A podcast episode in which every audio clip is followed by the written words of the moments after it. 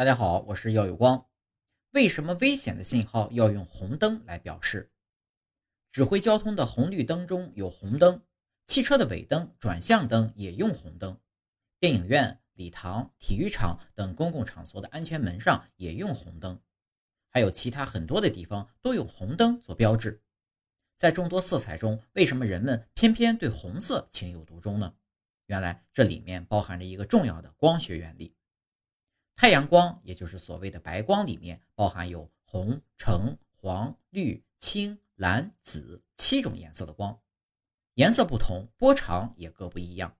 其中呢，红光的波长最长，有零点七五微米，它能轻松地穿过小雨点、尘埃、雾珠等细小的微粒，并且呢不容易被散射，所以即便在雨天、雾天和沙尘天气，行人和车辆照样可以看清红绿灯。尾灯和转向灯，从而避免了许多交通事故的发生。